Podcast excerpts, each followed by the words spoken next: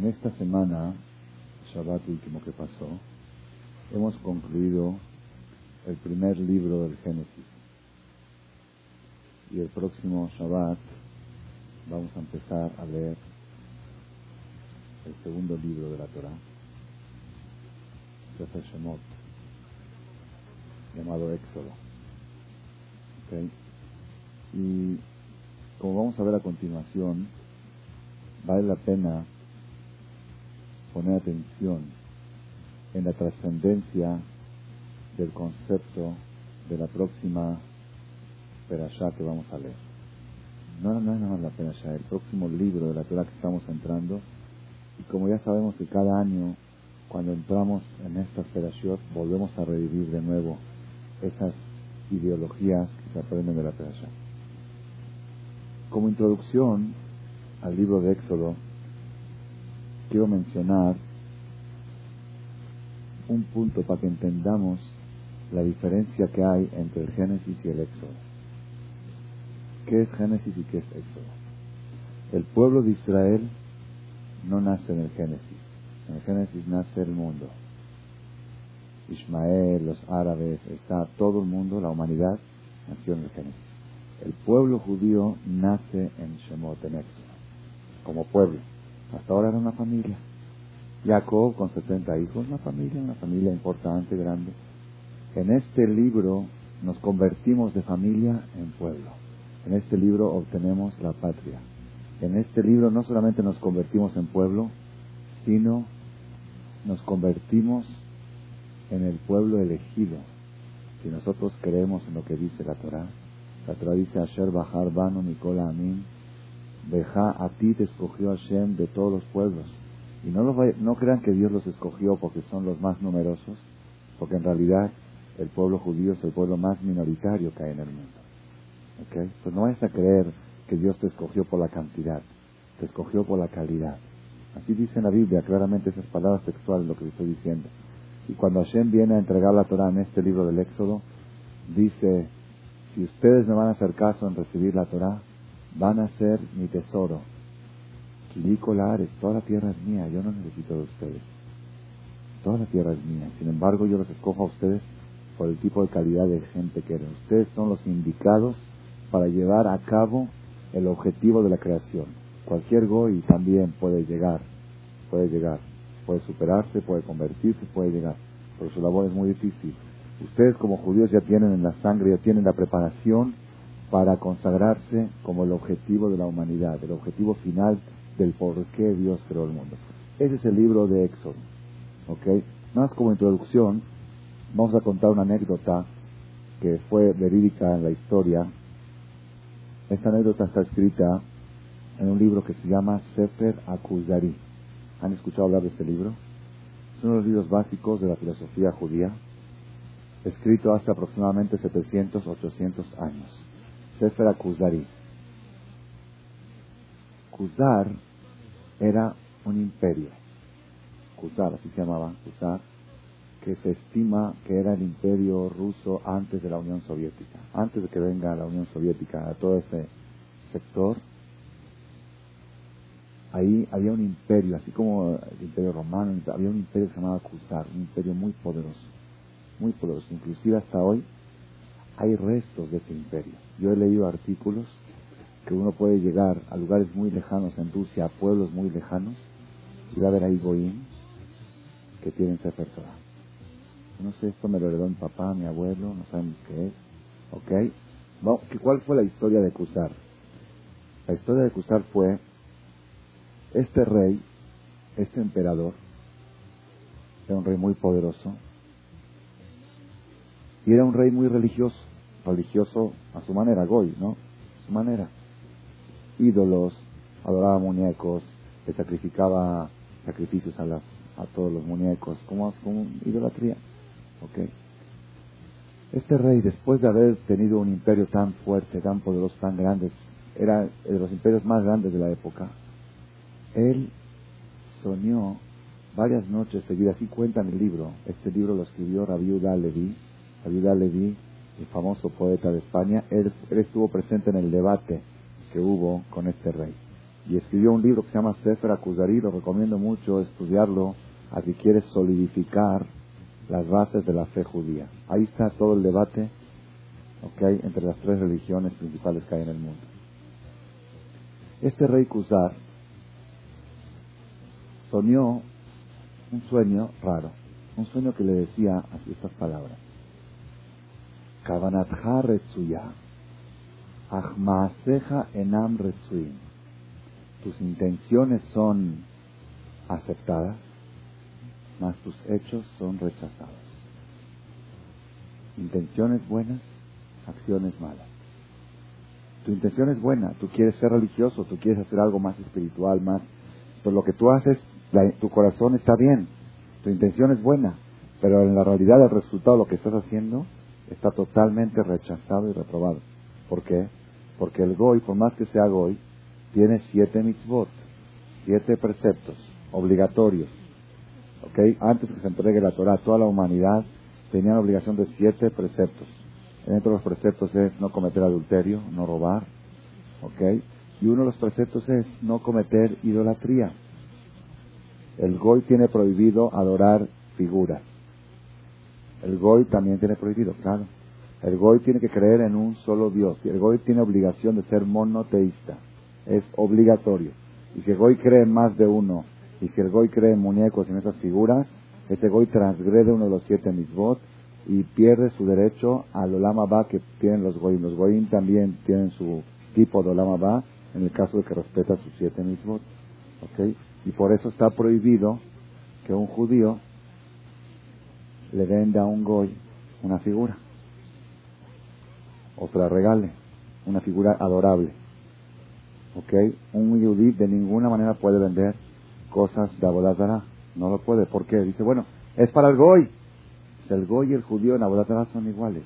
No sé si iguales porque en el judío el daño es mucho mayor.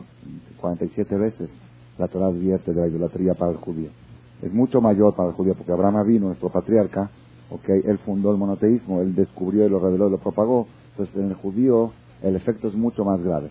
Pero de todos modos el pecado es pecado. Y por eso dice la Gemara en un tratado, el Talmud, un tratado llamado Abodazara, prohibido ser cómplice del Goy en su idolatría. El Goy tiene prohibido. Porque justamente por eso Dios dejó a los Goyim y escogió a Abraham y al pueblo de Israel porque ellos se aferraron al monoteísmo, porque ellos conservaron ese principio básico de que hay un solo Dios. ¿Qué es eso de creer que un muñeco es Dios? ¿Te caíste de la cabeza que estás hablando? Este muñeco ayer lo fabricaste, de repente hizo Dios. Hace tres años no existía ese muñeco, no, Dios. Y antes de él, pues no sé dónde estaba Dios, quién sabe. En otro muñeco. Ahora sí pasó a este muñeco. ¿Qué, qué, qué, qué, babosadas son esas? La persona que hace abodazara se acostumbra a pensar ridículos a pensar absurdeces. Y si piensa ridículo que ese muñeco puede ser Dios, pues mañana puede pensar también ridículos en su matrimonio, y en la educación de sus hijos, y en su vida, y en su negocio. Todo, todo, su, mente se atrofia cuando uno puede creer como muñeco es Dios. Entonces el Goy tiene prohibido la idolatría. Pues por eso este rey de Kuzar soñó, tus intenciones son aceptadas, mas tus hechos son rechazados. Y ese sueño lo dejaba muy intrigado. Bueno, ¿qué tengo que hacer? Está bien, yo ya me, aprobaron en el sueño de que mis intenciones son buenas, pero me están diciendo también, advirtiendo, que mis hechos son erróneos. Entonces, ¿qué debo hacer yo para que mis hechos coincidan con mis intenciones? Es uno de los problemas más graves de la vida. Mucha gente dice, yo soy de buenos sentimientos. Buenos sentimientos no sirve para nada si los sentimientos llevan a buenas acciones, entonces los sentimientos son válidos. Pero si uno, uno tiene muy buenos sentimientos. Una vez leí un artículo, en un, artículo, en un libro de un goy del Dale Carnegie, seguro lo conocen.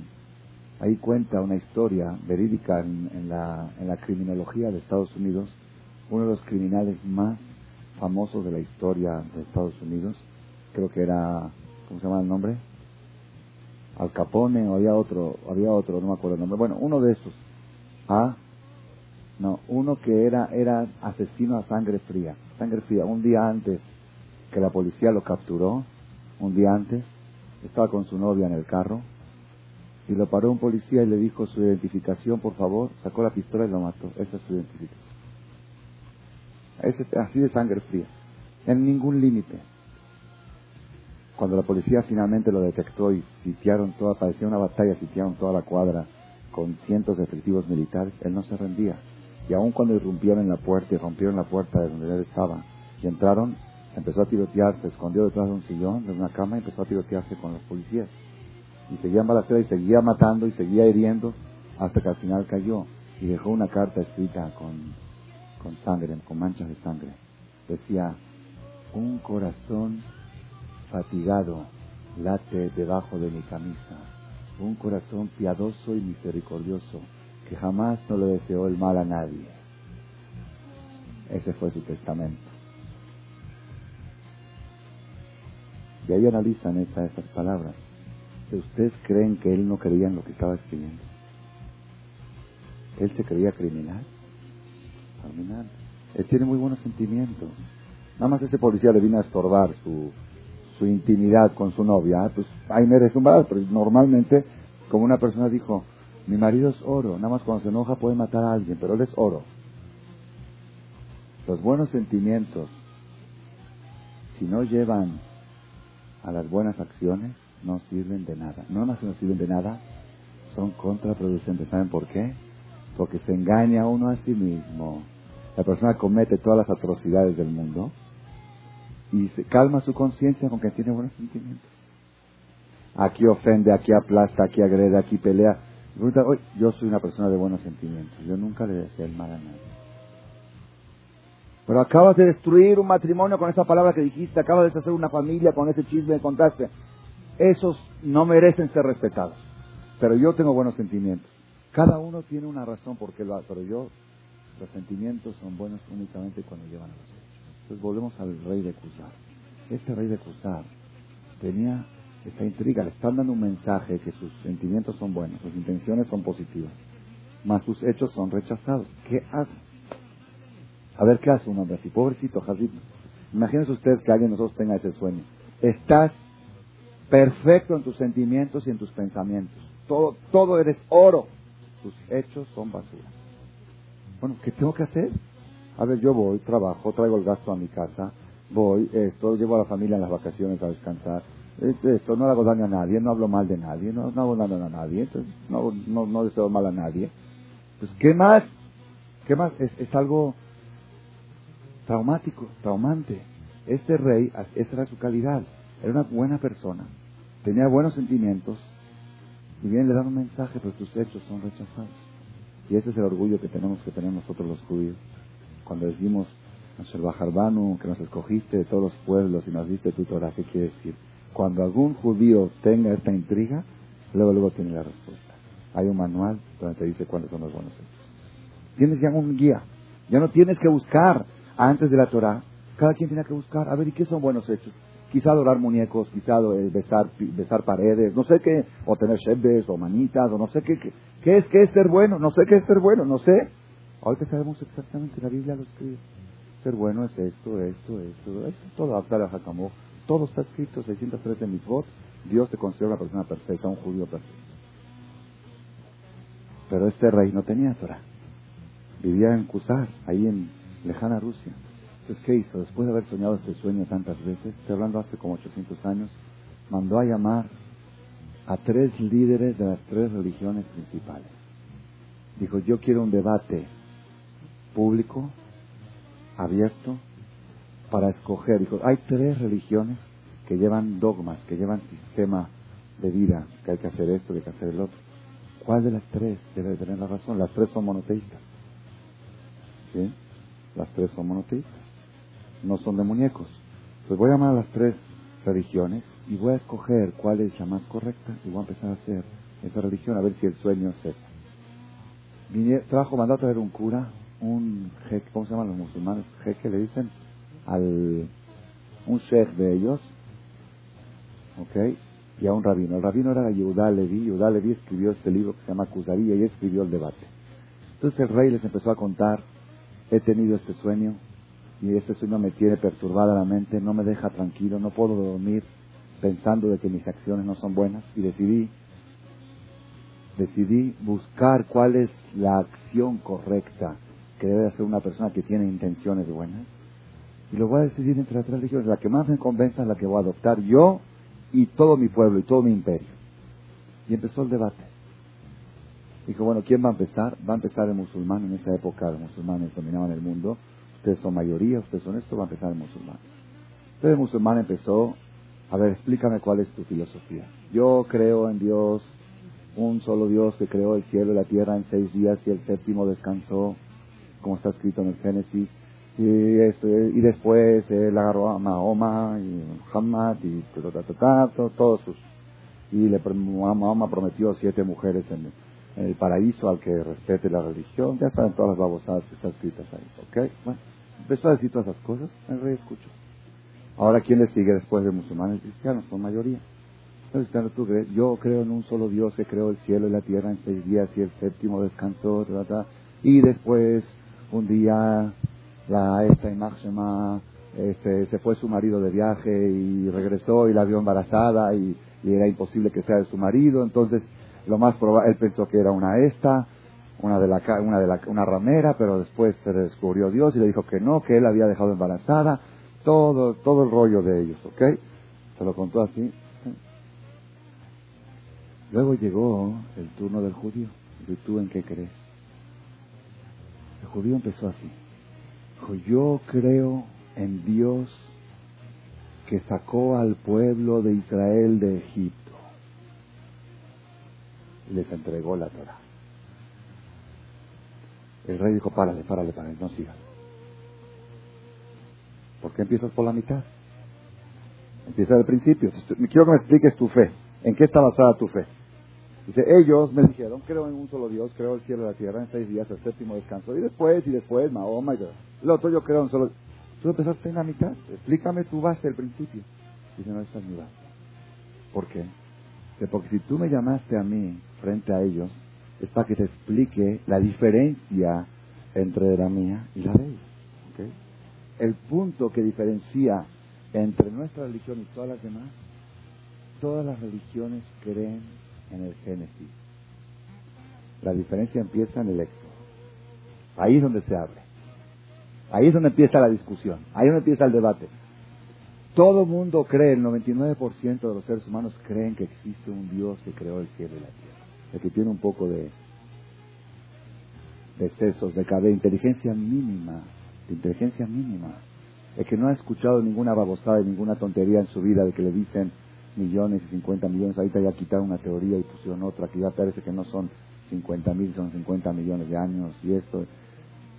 El que no cree todas, mi papá siempre me decía, ¿cuánto le cuesta a los científicos aumentar un cero más?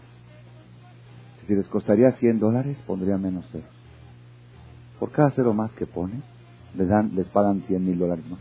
Entonces ponle, ¿cuántos años ustedes creen que tiene el mundo según la ciencia? ¿Cuántos? Digan, digan una cifra. Ahorita últimos estudios. 50 millones de años. Lo vi en internet hace poco. Últimos estudios. Yo digo 500. A ver, rebáteme.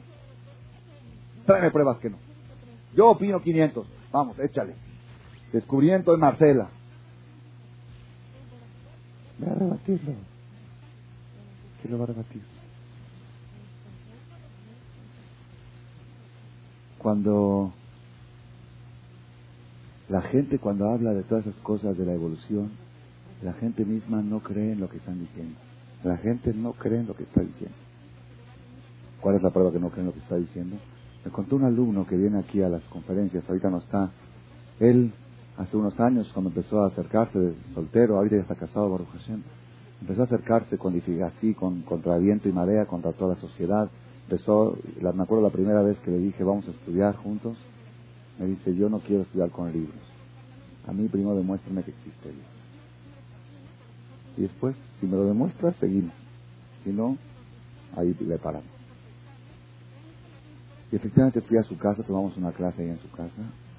Y después de la segunda, tercera clase dice, bueno, que ahorita acepto con libro, pero nada más de Maimónides. no otras cosas. Yo no quiero, no sé, cosas raras, cuentitos de la manzana, de Adán y de Eva. Maimónides, muy inteligente.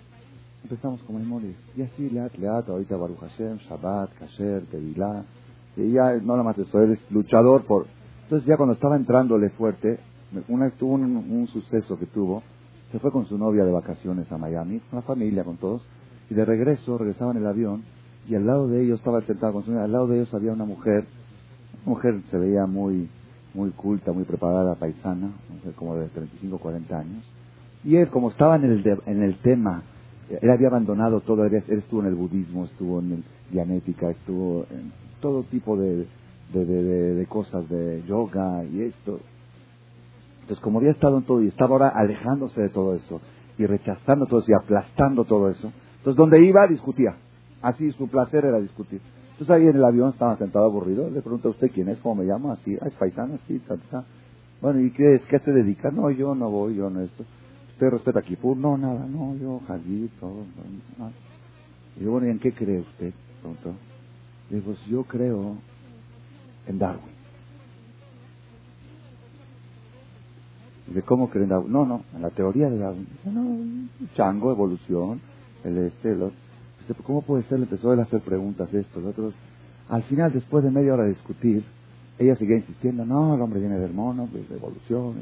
Este muchacho, Jadito, no tenía suficientes bases para, para rebatirla y vio que se quedó sin armas. Ya, se quedó sin armas. Entonces dijo, ¿sabe qué? Ya no vamos a discutir. Vamos a discutir. Dice, yo vengo de Adam Arishon y usted viene del chango. Y la señora se enojó, se ofendió, porque me dice así, es una falta de respeto. Dice, ¿qué falta de respeto? No, está al revés, estoy haciendo las paces. Usted crea en lo suyo, usted, su abuelito es chango y chimpancé, y yo mi abuelito es Dios, Adam Arishon. Yo soy criatura de Dios, usted es criatura, usted está bien, acepto. Acepto lo que usted está diciendo, lo acepto, pero para usted, no para mí. Se enojó, se ofendió. No, por una ofensa, todo. Y la, y la novia le decía, ¿para qué tienes que pelear con la gente? Al revés, hice las paces, le di la razón. Le di la razón y se enojó. ¿Qué quiere decir? La persona no cree en lo que está diciendo. La que tiene mínimo de conciencia, mínimo, de lógica autosuficiente, no de lógica influenciada por los medios de comunicación y por las babosadas que se escuchan en la televisión y todas esas cosas. El que tiene una lógica independiente y autosuficiente, no duda, no duda. Se tiene que tener esto, ¿no? Es la pregunta que se preguntó Abraham vino a los tres años.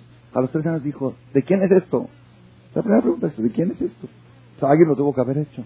No solo, explosión, explosión, explosión. Llegas y ves una casa así preciosa, hermosa, decorada, ¿ok? te la regaló tu suegro y le preguntas a tu suegro, ¿qué arquitecto la hizo?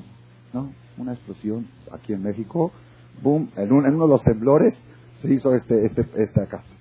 Eh, ya, pues, ya háblame con, ya, lo mandas al manicomio al suegro, ¿verdad o no? Ya, dígame, ¿quién es el arquitecto? No, sí, arquitecto, vale. ¿Qué alba? No, no sé, solo, así solo. ¿Quién puede? No, no, no entra, no entra, Vigilal, no. Una vez hicieron una, una junta de científicos esto fue verídico en Inglaterra, una junta de científicos para decidir, de científicos de todo el mundo, para decidir si existe un creador o no existe. Ya, la ciencia tiene que tomar una decisión. Invitaron a este evento a Albert Einstein para que él dé su punto de vista de nivel, a nivel científico. Él dijo que no puede asistir porque está muy ocupado con sus cosas. Entonces le pidieron que si puede mandar su teoría en un telegrama y le adjudicaron 100 palabras pagadas en el telegrama para que exprese toda su filosofía con respecto al origen de la existencia. Vamos a decir así. Albert Einstein escribió en el telegrama la siguiente frase. Dijo, por supuesto que debe de existir un creador. Dijo, me asombra de gente tan inteligente como ustedes que estén perdiendo el tiempo en analizar cosas tan sencillas. Lo demás te los mando por correo para no gastar el telegrama. Así es, pues, no ocupó las 100 palabras. Dijo, jada, 100 palabras para algo tan sencillo. Me asombra que gente tan inteligente. Albert Einstein escribió en un libro, el principio de la ciencia conduce al ateísmo. Y en lo más profundo de la ciencia es imposible no creer en una fuerza mayor. Si todos los científicos que niegan es porque apenas están empezando. Cuando lleguen, ¿no? sí, bienvenido Boker Lo que descubrió la ciencia después de dos mil años, los abuelitos lo sabían hace tres mil. Así es una realidad. Cada día descubren, ah, de repente ah, con el cabo, yo de los tres años ya lo sabía. Tengo una lista de ejemplos de cosas que se van descubriendo y que dicen, ah, la Torah tenía razón. Bueno, ya para qué tienes, ya de un principio hubieras creído, la Torah tiene razón, se acabó, ojalá. Volvemos otra vez al punto. El hecho de la existencia de Dios es creído por cada persona normal en el mundo, cada persona que tiene cabeza sobre sus sesos, inteligencia, pashut, y lo ve objetivamente, existe un creador. Ahí no es el punto. En el Génesis no está la diferencia. ¿Dónde empieza la diferencia? En el Éxodo. De él Shemot de Israel, aquí. Yo creo en Dios que creó el mundo. Todos creen en Dios que creó el mundo. Pero yo creo en Dios, ¿qué quiere decir el Éxodo? Yo creo en Dios que sigue controlando al mundo. ¿Por qué? Porque una persona puede fabricar una computadora. ¿Ok? Ya, se acabó. Fabricó la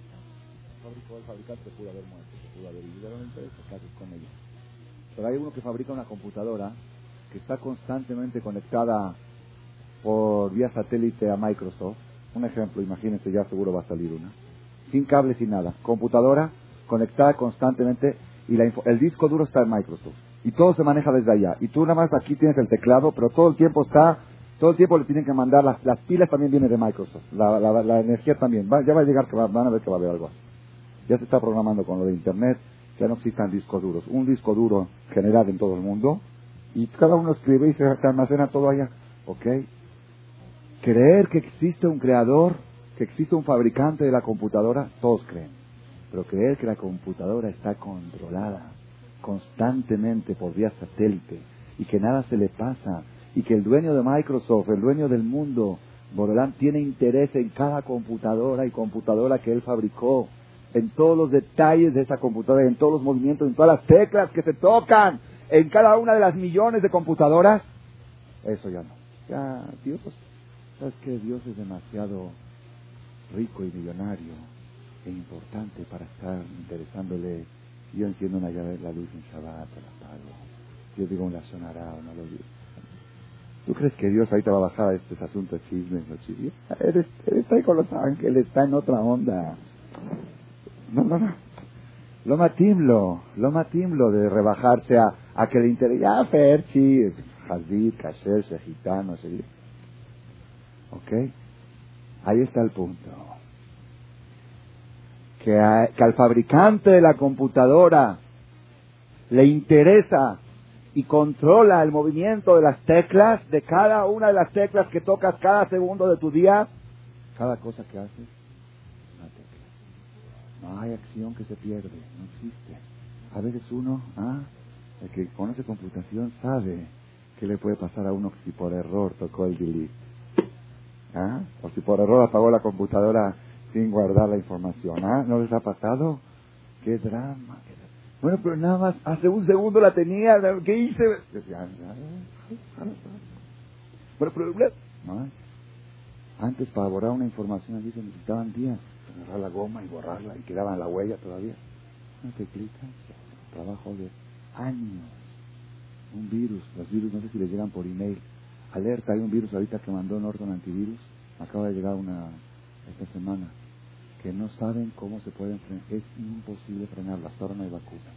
Por favor, cuidado, ¿cómo se llama? Por favor, no abrir el archivo si les llega uno por email, por favor, publiquen esto entre sus amigos. ¿Qué es? Una tecla, una cosita. Eso es para todas, aquellas personas que decían, ¿y qué tiene si la luz en Shabbat? ¿Y qué tiene? Dios que le interesa, Dios que le afecta, Dios que le... Un acto pequeño, la destrucción que puede causar y también la construcción que puede causar. Entonces, esto es el libro de Éxodo, eso es Shemot. Ahí es donde cambia la filosofía. Hasta ahora, eh, Génesis, ¿qué nos decía Génesis? Hay un creador, hay un creador, hay un creador, creemos que hay un creador, todo el mundo cree que hay un creador. Viene Éxodo y dice, no, no solamente hay un creador, hay un controlador. Ese fabricante de millones de seres humanos y de todo el mundo, ese fabricante está controlando constantemente y tiene interés en cada una de las computadoras, en cada una de las personas, en cada una de sus teclas, en cada uno de sus movimientos. Eso es Shemot, ese es el libro de Éxodo.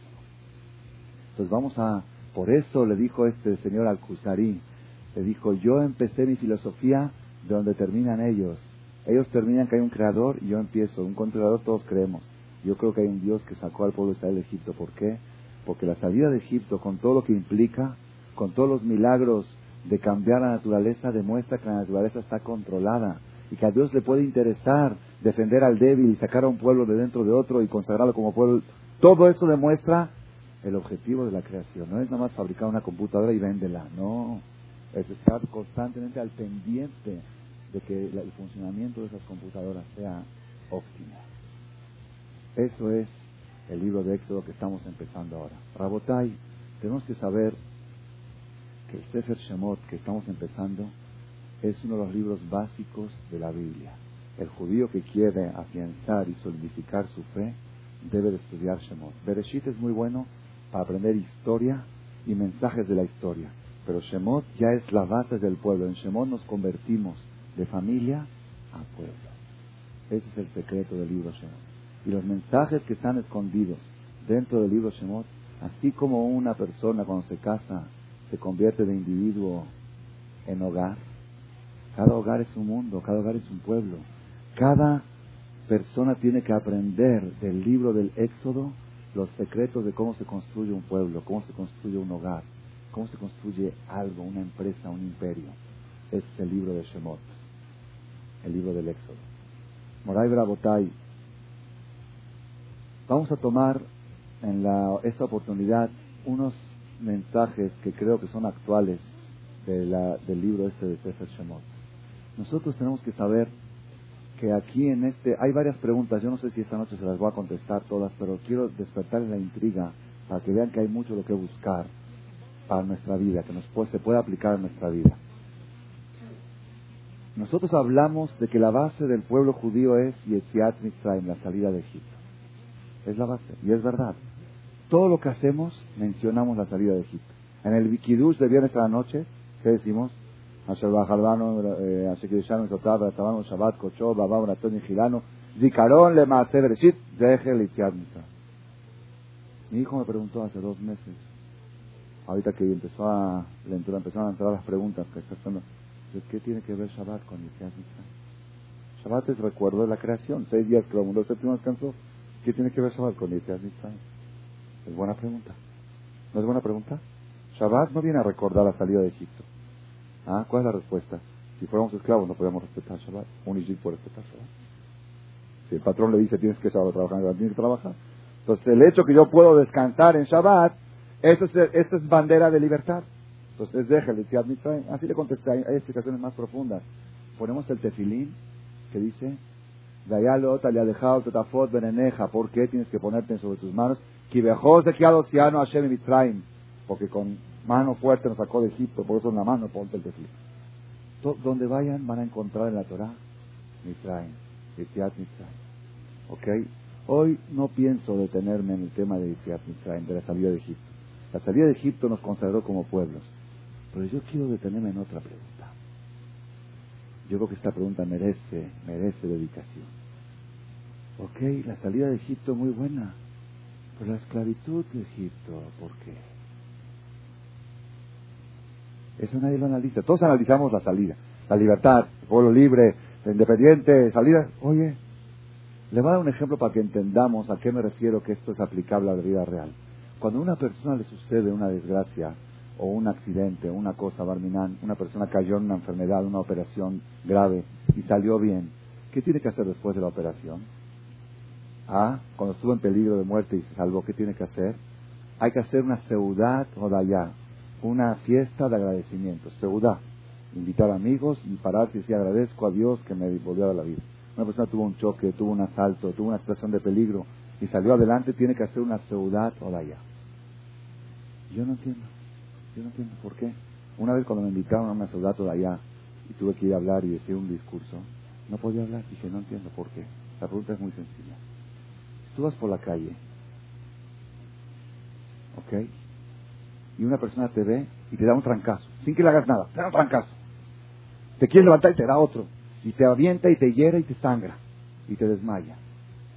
Ya que te dio desmayado, habla a la Cruz Roja, por favor, no a recoger al herido. Y él te acompaña en la ambulancia. Y él va y te ayuda. Y por favor, trátelo, atiéndalo. Ok. Cuando te despiertas, después de todo eso, le dices muchas gracias por haberme ayudado, acompañándome en la ambulancia, por haber por haberte preocupado por mi salud. Si le dices sí, o vas al, al juez, al ministerio, a que lo manden al bote. Oye, mira, te hizo un, te ayudó, me ayudó, me ayudó del golpe que él me dio. ¿Para qué me lo dio? Nosotros vamos a agradecer a Dios porque me salvó del peligro. ¿Y quién me mandó el peligro? ¿O hay dos Barminan? Si fuera que Barminan habrían dos, ahí, ahí se dio lugar a equivocación, existen dos.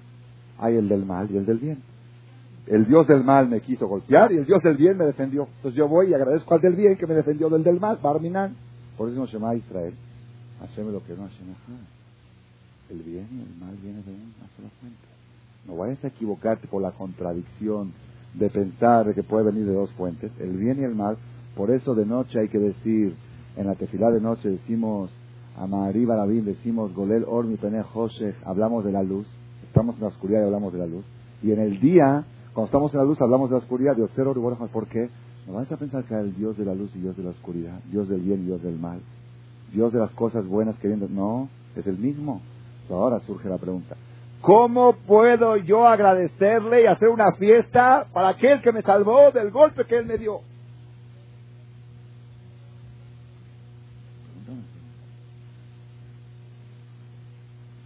Igual, Yetziat Mitzrayim, celebramos la salida de Egipto. ¿Quién nos metió ahí? ¿Quién nos esclavizó ahí? ¿Quién permitió que seamos aplastados y humillados como todo lo que pasó ahí? 200 años. ¡Él! Gracias porque me salvaste. ¿Por qué me metiste? ¿Me pregunta o no me pregunta? La dejo de tarea. No quieren hacer eso, ¿verdad? No ¿Ok? Ese es el tema. Ese es el tema. Tenemos que saber, Abotay. Aquí, aquí hay una profundidad muy fuerte en el mensaje que está escondido. No es pashut, no es sencillo. No se puede formar un pueblo si no viene una esclavitud antes. No se puede formar un hogar si no viene una dificultad antes. Ah, hay gente que quiere todo fácil. Afirmo la fundación del pueblo elegido tuvo que preceder de una situación de esclavitud. ¿Y qué esclavitud durísima? Hay hombres que dicen, el matrimonio es una esclavitud, es verdad. Principio esclavitud y final paraíso. El que sabe ser esclavo los primeros años, al final va a ser rey, como pasó con el pueblo de Israel en Egipto. No le estoy diciendo que esta es la respuesta final, tengo una más todavía, una más profunda. Pero esta es una respuesta sencilla. Tenemos que saber que todo logro, toda empresa, todo imperio, ¿cómo acabó la historia de este emperador, el Cusar? Se convirtió al judaísmo, él y todo el imperio. Y la ley judía reinaba como ley estatuto del gobierno. Por eso hasta hoy en día pueden encontrar, y por eso una vez un rabino en Israel que lo dijo y se enojaron mucho con él, ¿ok? En forma ofensiva, no sé si lo dijo en forma ofensiva, pero mucha gente se ofendió, que dijo que cuando llegaron los primeros este, judíos de origen europeo a Jerusalén hace 300, 200 años, el jeque turco que estaba ahí, estaba en el imperio turco otomano, dijo, estos no son judíos. Los judíos conocidos hasta ese tiempo eran de origen oriental. Estos no son judíos, estos son de Kuzar de los del reinado, aunque llevan las costumbres judías, pero son de los de Rusia, del origen de Kuzar. ¿Ok? Entonces vamos a volver otra vez al tema. ¿Ok?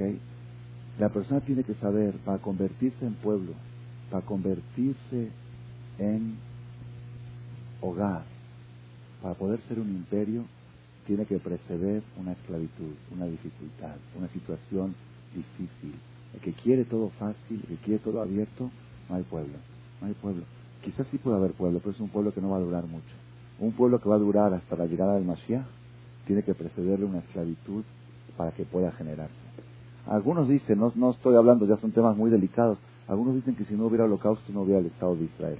Yo no estoy muy de acuerdo en esta teoría, ¿ok? Porque Dios tiene otras formas de hacerlo. Pero tiene un punto, tiene un punto en la historia que siempre antes de un resurgimiento, antes de un nacimiento, tiene que venir una situación muy difícil y muy drástica y muy... La situación del, pueblo judío en Egipto no era nada fácil. ¿Qué hacían cuando... ¿Qué hacían los judíos cuando tenían que cumplir la cuota de ladrillos y no la cumplían? Barminan los egipcios tomaban a sus hijos y los ponían como fila de ladrillos en vida, sin matarlos, y les ponían cemento encima, o yeso que se usaba, y los niños lloraban desde las paredes, así cuenta la Torah. Eso era Befares, era un trabajo, era, era, era, la esclavitud de Egipto fue algo tremendo, tremendo. Cada niño que nacía de la sala de parto al río, al mar, es una, esclavitud muy difícil, muy difícil. Y todavía no estoy dando la respuesta final. ¿Por qué tengo que agradecer a Dios de la salvación si Él me mandó el problema? Todavía no la estoy dando. Pero nada más para que veamos y aprendamos de la historia que toda cosa importante y trascendental tiene que precederle una dificultad, una dificultad dura, algo difícil, algo desesperante. Esa es la preparación para un resurgimiento, para un nacimiento de algo. ¿Cuál es el dolor más grande que existe, el dolor físico más grande que existe sobre la tierra? Pregunta, parto, cuando no existía bloqueo. Es casi, dicen que es casi como un parto, así dicen, es como un parto. El dolor del parto es un sufrimiento tremendo. ¿Ok? Yo recuerdo una vez, así aprendí el mensaje, cómo la persona debe enfrentar las dificultades de la vida. Tenemos que saber un secreto. Cada dificultad, cada problema, cada sufrimiento es un aviso de un resurgimiento, de un nacimiento. Si la persona lo sabe enfrentar de la manera correcta, tiene que ver si estoy esperando que llegue, algo van a hacer de esto, algo tiene que hacer de esto. Yo recuerdo una vez estábamos en el hospital, una de nuestras familiares, cuñada, estaba muy atrasada en su embarazo, en su parto, el doctor le dio fecha máxima le habían pasado 10 días de la fecha más, le volvieron a dar otra fecha y otra fecha, ya, ya, ya estaba casi en su décimo mes, finales de su décimo mes. Ya los doctores dijeron que ya le van a tener que acelerar, le van a tener que operar, no sabían qué, estábamos un poco angustiados todos. Y de repente veo todos están, Barujase, ya vinieron los dolores, ya vinieron las contracciones, Barujas. Digo, ¿están celebrando que Jalita está sufriendo la mujer? Están bailando, están haciendo lejaim brindis porque llegaron las contracciones. ¿Cómo, ¿Cómo estás celebrando el sufrimiento de alguien? ¿Cuál es la respuesta? Es un sufrimiento para crear un nacimiento. Sufrimiento para crear un nacimiento se celebra. Y eso es un poco para entender cómo los grandes tzadikim enfrentaban cada uno de los problemas de la vida. Sabían que de cada sufrimiento nace algo. Puede ser que lo veas, en el caso del bebé lo ves, y a veces no lo ves. No siempre ves lo que nace. Después hay un, hay un versículo que dice en el profeta, en el profeta Isaías, Isaías, lo decimos en la Torah de Pesa. Veamartaba Yomaú, y vas a decir en aquel día cuando llega el Mashiach, vas a decir, Odeja Hashem tabi, te agradezco Dios porque te enojaste conmigo. ¿Cómo? A ver otra vez. ¿Puede ser eso? Te agradezco Dios porque te enojaste conmigo. ¿Cómo es posible? Viene el Midrash y trae un ejemplo. trae dos ejemplos. Un ejemplo trae de aquel, una persona que tenía programado un viaje de negocios durante meses. Estaba programando. Iban a ir un grupo de amigos al lejano África en barco a, comprar diamantes baratos y venderlos. Iban a ser ricos, habían juntado dinero y el día del viaje, después de tantos preparativos y despedida, porque era un viaje muy largo, después de despedida, llega y en la rampa, la que sube al barco, tropieza, se cae y se quiebra el pie. Llegan a atenderlo, lo checan, le dan fractura. Bueno, pero el viaje no me lo puedo perder, es, es una vez en la historia que se hace y es... Señor, fractura, tiene que operarse, es urgente, es peligroso. Si va, no cuenta el cuento. al hospital, hospitalizado, y el barco zarpó, no lo pueden esperar. Dos semanas con el pie levantado así, arriba, y este trinando, trinando, porque a los buenos les va mal. Si yo soy tan bueno, si yo pongo tefilín, si yo esto, y no es justo, yo quería hacer muchas de acá, y yo había prometido, y yo, y yo, y yo. Siempre salen las preguntas. Pasan dos semanas y llega la noticia. Naufragó el barco y no hubo ni un solo sobreviviente.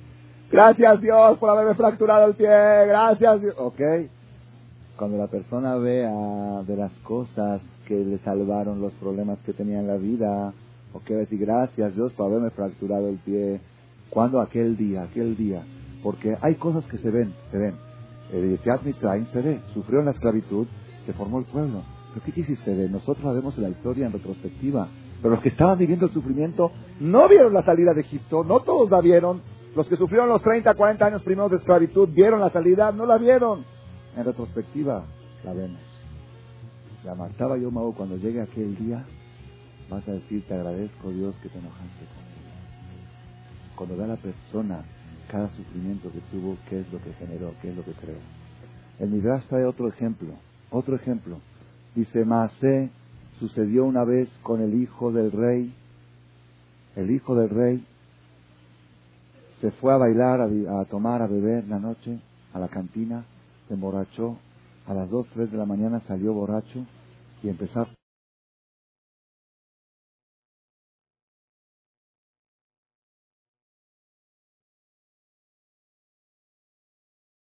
dos semanas con el pie levantado así, arriba, y este trinando, trinando, porque a los buenos les va mal. Si yo soy tan bueno, si yo pongo tefilín, si yo esto, y no es justo, y yo quería hacer muchas de acá, y yo había prometido, y yo, y yo, y yo. Siempre salen las preguntas. Pasan dos semanas y llega la noticia. Naufragó el barco y no hubo ni un solo sobreviviente. Gracias Dios por haberme fracturado el pie. Gracias Dios. Ok. Cuando la persona vea de las cosas que le salvaron los problemas que tenía en la vida, ok, decir gracias Dios por haberme fracturado el pie. Cuando aquel día, aquel día. Porque hay cosas que se ven, se ven. El Mitraim se ve. Sufrió en la esclavitud, se formó el pueblo. Pero ¿qué quiere decir se ve? Nosotros la vemos la historia en retrospectiva. Pero los que estaban viviendo el sufrimiento no vieron la salida de Egipto, no todos la vieron, los que sufrieron los 30, 40 años primeros de esclavitud, ¿vieron la salida? No la vieron. En retrospectiva, la vemos. La martaba yo, Mau, cuando llegue aquel día, vas a decir, te agradezco Dios que te enojaste conmigo. Cuando ve a la persona cada sufrimiento que tuvo, qué es lo que generó, qué es lo que creó. El Midrash trae otro ejemplo, otro ejemplo. Dice, Maasé sucedió una vez con el hijo del rey. El hijo del rey se fue a bailar, a, tomar, a beber la noche, a la cantina, se emborrachó, a las 2, 3 de la mañana salió borracho y empezó a romper cristales, aparadores, a romper, el hijo del rey, tas, tas, me contaron aquí que había uno, Este, el hijo de uno de los jefes de policía, no quiero decir nombre, estamos en ya está en la cárcel también el papá. Uno de los jefes de policía, el hijo de él, iba a pasear, tomaba unas copas veía uno ahí en Chapultepec, decía, ese se me antojó, paz. Y le echaba un balazo. El hijo del jefe de policía, ¿quién lo va a llevar? ¿Quién le va a reclamar? Este salió borracho, el hijo del rey rompió cristales, rompió esto, rompió joyería. Al otro día, cuando amaneció la gente, llegaron al centro joyero, al centro comercial, estaban todos llorando, me rompieron mi aparador. Y el otro dice, tú tienes que estar feliz, a mí me rompieron tres aparadores. Acabó toda mi, toda mi vida, se acabó. Y el otro a mí cinco aparatos, cada uno, cinco vitrinas, seis vitrinas, cada uno se quejaba que, a él rompieron más y estaban todos. Dice, el rey le dio tanta vergüenza del fadah que hizo su hijo, como le dicen, del ridículo. ¿Y quién se va a atrever a llevar a la justicia al hijo del rey? Pero el rey que era digno, tenía dignidad, y no puedo permitir este, este mal nombre de mi hijo que quede así grabado. Dijo el rey, por cada aparador que rompió mi hijo, 200 millones de dólares de indemnización.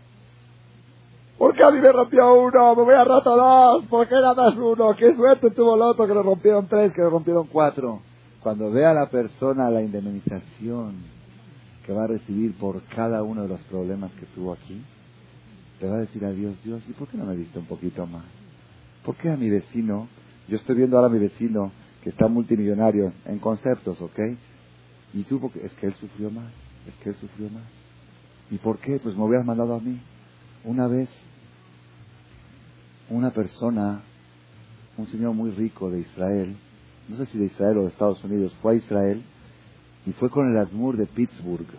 Pittsburgh era una ciudad en Europa y en Israel hicieron un jajam que salió de ahí, que se salvó del holocausto y, hoy él fundó una comunidad de, los salvados de, allá de esa ciudad, así como hay de Satmer y esto, Pittsburgh, una comunidad relativamente pequeña.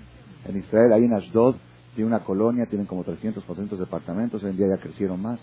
Entonces él fue con el jajam y le dijo, jajam, yo soy una persona muy adinerada y estoy dispuesto a mantener financieramente todas sus instituciones, la Yeshiva, el Cole, la escuela de niños, la escuela de niñas, todos los fondos, fondo para novias, todos los gastos de su institución, todo, todos a la razi, nada más con una condición. Que usted me firme que yo estoy junto con usted a la hora, nada más, no quiero más, con usted. ¿Dónde está usted al lado? Usted me firma, yo ahorita le firmo, documentado con notario. El jajam le dijo, con mucho gusto lo haría, pero es imposible. imposible. Quizá otro jajam lo pueda hacer contigo, yo no lo puedo hacer. ¿Por qué? Dice, tú nunca vas a poder estar en mi lugar en la ¿Por qué? Porque yo pasé los campos de concentración. No hay forma, no hay acceso, no hay quien pueda entrar al Gan de una persona que pasó el campo de concentración y siguió fuerte en su fe. No hay acceso. No hay, no hay dinero que lo pueda pagar. Tú puedes comprar el estudio de Torah de alguien, puedes comprar la Ishiva, puedes comprar todos los nombres del mundo. Pero es el nivel que genera cinco años de tortura, el tortura mental, tortura física, todo, eh, el, ok, a donde te lleva eso, no hay quien pueda igualar. Y cada vez que ves a una persona barminan con la marca, ve y pide una veraja. Yo lo he visto. Le dije, por favor, deme una veraja. El nivel Eso es para que lo veamos a grosso modo, para que lo veamos en grande, ¿ok? Pero tenemos que saber que cada persona, cada sufrimiento pequeño, cada uno tiene su propio holocausto, cada uno tiene sus propias caídas, su crisis o quiebra o esto, cada uno financieramente o en, en cualquier sector, la persona tiene que saber siete veces cae el salir, se vuelve a levantar. Tiene que saber, como dice Rabben Yonah en Sharet Shuvah, tiene que saber la persona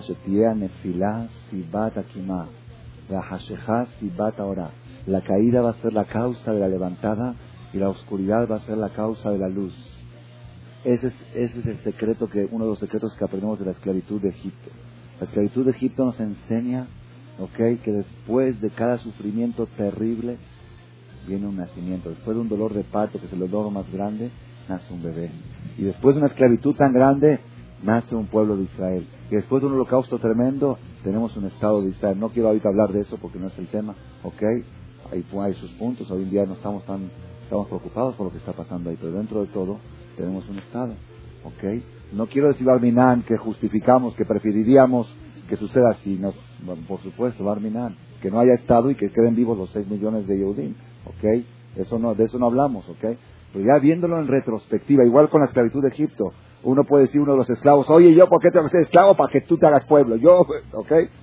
Eso es, no estamos analizando ahorita cada uno y uno por qué está sufriendo, pero viéndolo en retrospectiva, así como viendo la historia del pueblo de Israel, uno entiende todo, viendo la historia personal de cada uno en retrospectiva después de 120 años, a veces se alcanza a ver el bebé que nace en vida y a veces se ve mucho después, pero siempre vamos a ver que de cada sufrimiento nació algo. La persona tiene que aprender aprender cómo recibir los problemas, cómo enfrentarlos y cómo sacarles ventaja para irse para arriba. Miren, hoy tuve una cosa que me sucedió, la quiero compartir. La persona, por no saber este mensaje, a veces se complica la vida, se complica la vida. Le pasan cosas y se pone a preguntar ¿y por qué? ¿Y por qué? Y cuando le pregunta uno por qué, pues le pasan más cosas. Se escrito en los libros. La persona tiene que saber es como una mujer que tiene contracciones. ¿Y por qué? ¿Y por qué? ¿Y por qué? Espérate. ¿Y por qué? Es, el proceso de nacimiento. No quejarse, no quejarse. Yo no sé si podemos estar en la categoría de celebrar. Es un nivel muy alto. Yo conocí gente que celebraban los problemas. Yo conocí. Como dice la Gemara, Hayab Adam Levarej a la. Tiene que, está obligado la persona a alabar a Dios por lo malo con el mismo estado de ánimo que bendice por lo bueno. Es muy difícil, pero la gente que vive con esa filosofía es la gente más feliz del mundo. ¿Por qué? Porque pues si le va bien, pues le fue bien, si le va mal, pues le fue mejor. Si le va bien, si no le duele nada, pues no le duele. Y si le duele algo, quiere que van a hacer a alguien. Entonces, de todos modos está feliz. Si no tiene dolor, porque no tiene dolor, y si tiene dolor, quiere que van a hacer un bebé. Ya son las contracciones. Ese es, es el que tiene esa filosofía. Yo sé que es muy fácil hablar, estoy hablando de mí, no de ustedes. Cuando llega la práctica, es difícil, ¿ok? Pero tenemos que ir educándonos a esta filosofía. Tenemos que educarnos. Yo conocí el problema de la gente, ¿sabes cuál? ¿saben cuál es el problema de la gente? ¿Por qué no tiene fuerza de enfrentar? Escúchenme lo que voy a decir ahora, porque yo creo que esta es la parte más importante de toda la charla. El problema de la gente, ¿por qué no tienen fuerza para enfrentar los problemas? Porque la gente se complica la vida y se buscan problemas que no existen. Pues como se buscan problemas que no existen, cuando llegan los problemas que sí existen ya no tiene fuerza para enfrentarlos. Es, esta es una realidad real, real. Les voy a traer el ejemplo de la historia del pueblo de Israel y después les voy a traer un ejemplo de la vida real que me sucedió hoy. La verdad, la verdad dije, tengo que transmitirlos porque todavía estoy conmovido de esta llamada telefónica que recibí hoy.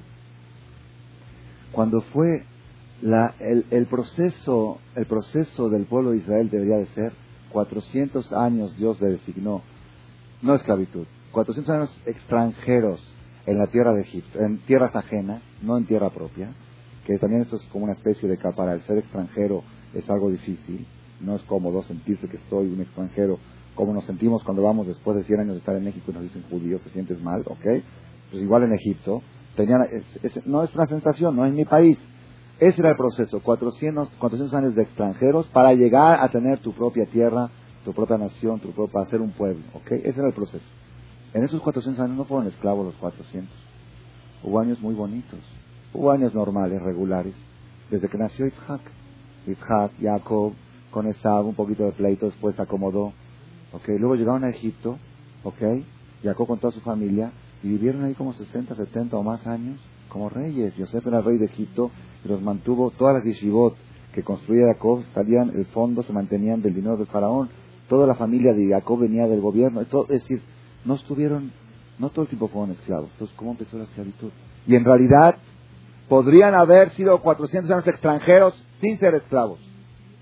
Si ellos supieran enfrentar el tema de ser extranjeros y saber correctamente enfrentarlo y no buscarse, no complicarse la vida. No complicarse más la vida, la, historia hubiera sido diferente. Hubiera renacido el pueblo de Israel con el sufrimiento del pacto hubiera sido el hecho de ser extranjeros. ¿Qué sucedió? Llega el faraón y ve que el pueblo de Israel se está multiplicando, están creciendo, se hacen muchos, donde vas los ves, como, como creen los güey, pregúntale a un güey cuántos judíos somos en México, ¿qué te dicen? ¿Ah? ¿Cuántos? Así piensa el güey, somos unos 50 millones o 30 más o menos. Le dices unos 50 y está loco, no puede ser. Son tan astutos los judíos que hasta pueden engañarnos en cuántos son. Mira qué inteligente. Ok, no puede ser, ¿dónde vas? ¿Los ves? en las universidades, en la carrera, en la política, en el este. ¿Dónde está? Ahí hay un judío. Casi son mayoría. Así decía el faraón. Estos están, estos ya se están adueñando del país. Vamos a buscar una estrategia para acabarlos. ¿Cuál es la estrategia? Esclavizarlos. A ver cómo van a esclavizar a un pueblo que 80 años fueron reyes. 80 años Yosef, el judío, fue virrey de Egipto y toda la política se manejaba. Ustedes nada más imagínense, nada más, tomen buena idea. Imagínense cualquier judío de acá, cualquiera, así, un hombre, un señor del, del Comité Central o alguien, que es vicepresidente 80 años. Pero no más vicepresidente, que tiene el fallo de todo. Todo, al pija y saco, toda la economía, todo se maneja por él. Oye, necesitamos un nativo para una huérfana, aquí está. Oye, necesitamos para abrir una yeshiva, aquí está del gobierno, del ministro de Educación, salen las yeshivotas en los colegios, lo que quieran, abran, abran más escuelas, abran lo que quieran. De repente, esclavos. ¿No va? ¿Va? No, no, no. No funciona, ¿verdad? No? ¿Cómo, cómo, cómo, cómo, cómo le hizo el faraón? Una estrategia. Dijo así. Si trae la Torah, Avanit Hakemá, vamos a usar astucia para esclavizarlos. No se puede así un día para el otro. ¿Cuál fue la astucia? Dijo el faraón, hay dos ciudades destruidas. La ciudad de Pitom y Ramsés eran ciudades que hubo un temblor muy grande o alguna situación que derrumbó las dos ciudades. Hay que reconstruir esas dos ciudades. Bueno, vamos, ¿quién? Estamos voluntarios, no hay lana, el gobierno no tiene dinero para construirlas, voluntarios, voluntarios. nadie viene, ¿qué voluntarios? Nadie viene. ¿Qué hizo el faraón? Agarró y dijo, no, primero que todo, así trae dos cosas. Agarró y trajo una pala, un pico, y se fue él mismo a excavar. Fue a los lugares y empezó a excavar. Él, el faraón, el faraón. Había judíos que dijeron, oye, si el mismo presidente, el mismo rey está, solidaridad, patria. Hay que solidarizarse con, con la patria.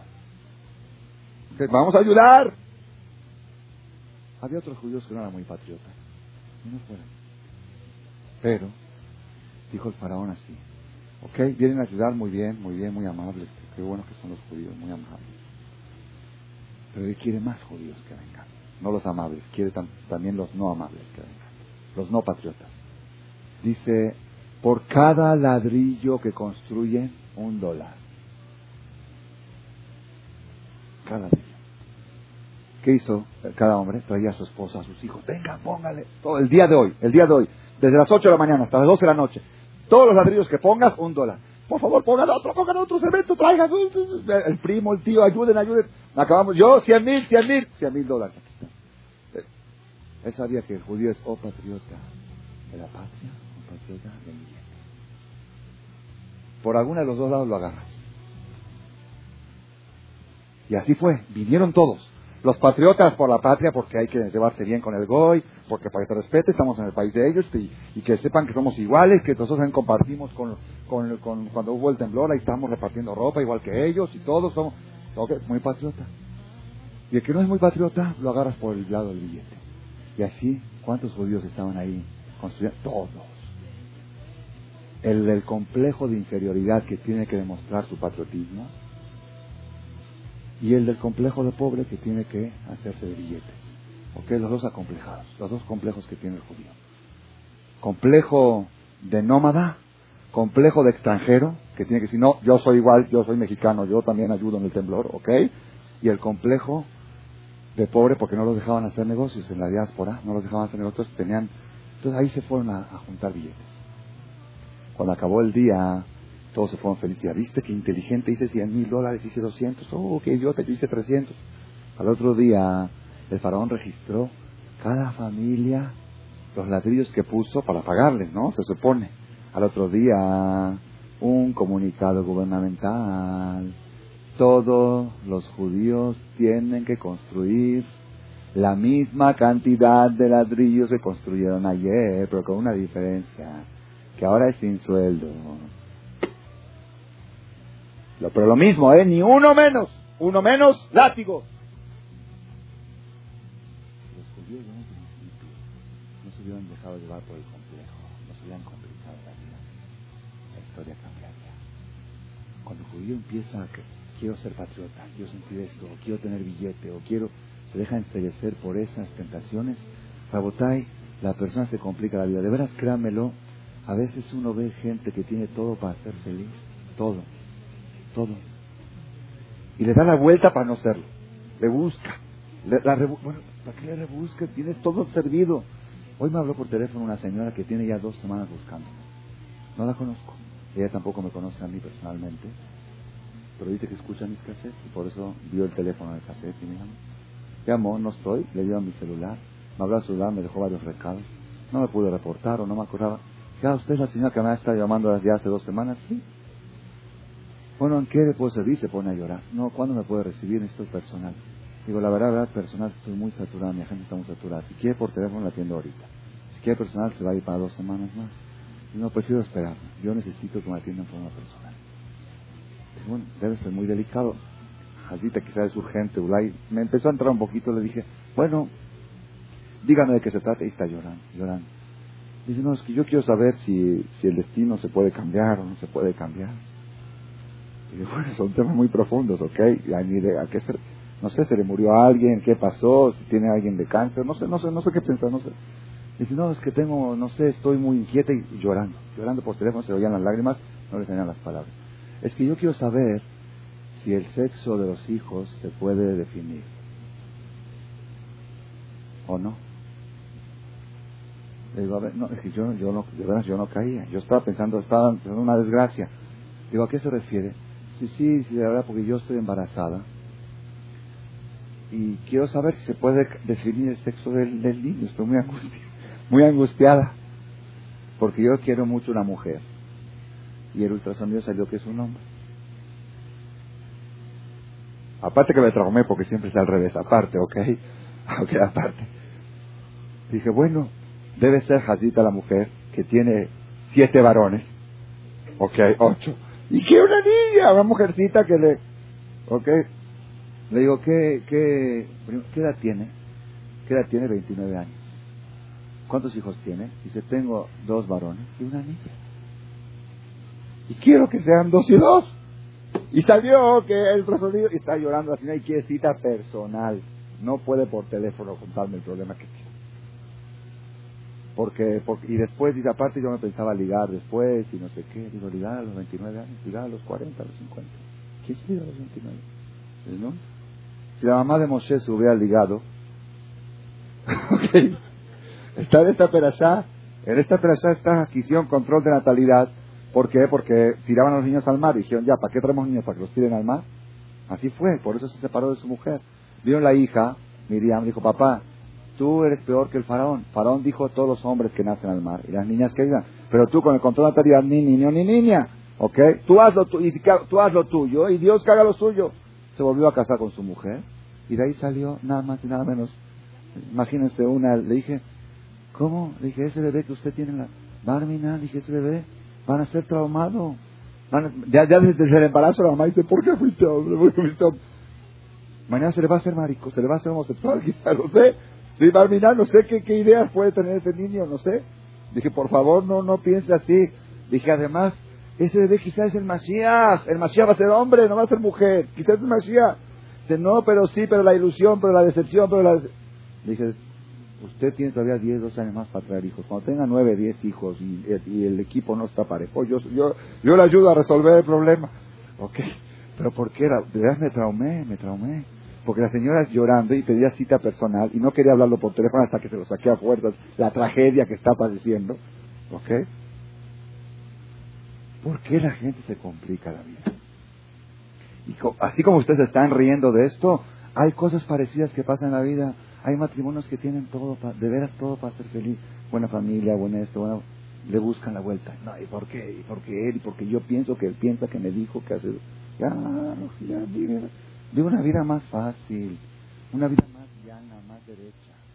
De por sí, de por sí, los problemas ya están, todos, los ¿qué? Escuchen esto. Todos los problemas que Dios te manda, Él te manda fuerza para enfrentarlos. Pero los problemas que tú te buscas, no te manda fuerza, son desgastantes. Y ya no te queda fuerza Estás agotando tus recursos para los problemas que de veras sí son problemas. La persona tiene que aprender este mensaje, uno de los mensajes que aprendemos de Yetziat Mitzrayim. Primero que todo, la base de la fe judía surge en el Éxodo. Segundo punto, para que haya un nacimiento de un pueblo o de un matrimonio o de un bebé se necesita sufrimiento de parto. El sufrimiento es parte. Tercero, para poder enfrentar los sufrimientos hay que guardar fuerzas y no buscarse otros, no buscarse complicaciones. Conservar una vida lo más ligera posible, lo más ya no importa. Es que dijo que parece que dijo, no dijo nada, ya Roja, olvídate, no dijo nada y sigue adelante, sigue adelante, te frena, no te deja, no te deja superarte, no te deja avanzar. Es que dijo, es que fulano y que parece que me engano, a veces se cansan, ya, a veces vienen conmigo parejas y me cuentan los problemas que tienen y ya hasta se, se avergüenzan, los dos se avergüenzan. Digo, ese es el problema. No, no, no es eso, eso es nada más un detalle. Bueno, a ver, siga contando otro. Después, después de 10, no, no es eso nada más, es que es en el fondo, en el fondo de las ya, que en el fondo, todo lo que contamos son babosadas, son tonterías. Son cosas, fantasías que las va uno juntando una con la otra y crea una montaña. La montaña no existe. No existe. Tú sigue un camino derecho y llano, no te compliques. Cuando la complicación llega, Dios te va a dar fuerza para enfrentarla. Que sepamos los mensajes, la filosofía de la vida, no asustarnos de los problemas, no asustarnos, saber que cada problema es un síndrome, un síntoma de un nacimiento. Si el nacimiento lo vamos a ver aquí o lo vamos a ver después de unos años o después de muchos años con paciencia lo vamos a ver. Y tercero, no buscar más problemas de los que ya hay, no complicar la vida, para poder guardar fuerzas para los problemas que de veras debemos enfrentar con valentía y con superación. Amén.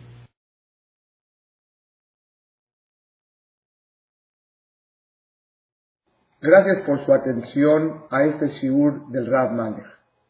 Les recordamos que pueden visitar la nueva página de shemtov.org en el internet www.shemtov.org. Actualmente la página cuenta con varias secciones.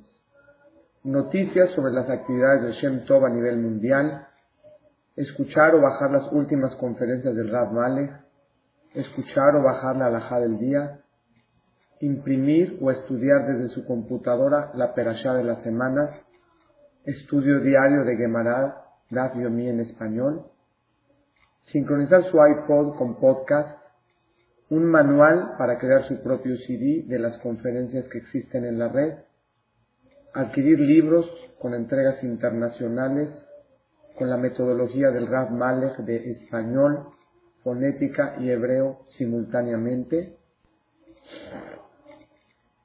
así como ubicar las ciudades en donde se reparten CDs a nivel mundial. Es que la misbot y muchas gracias.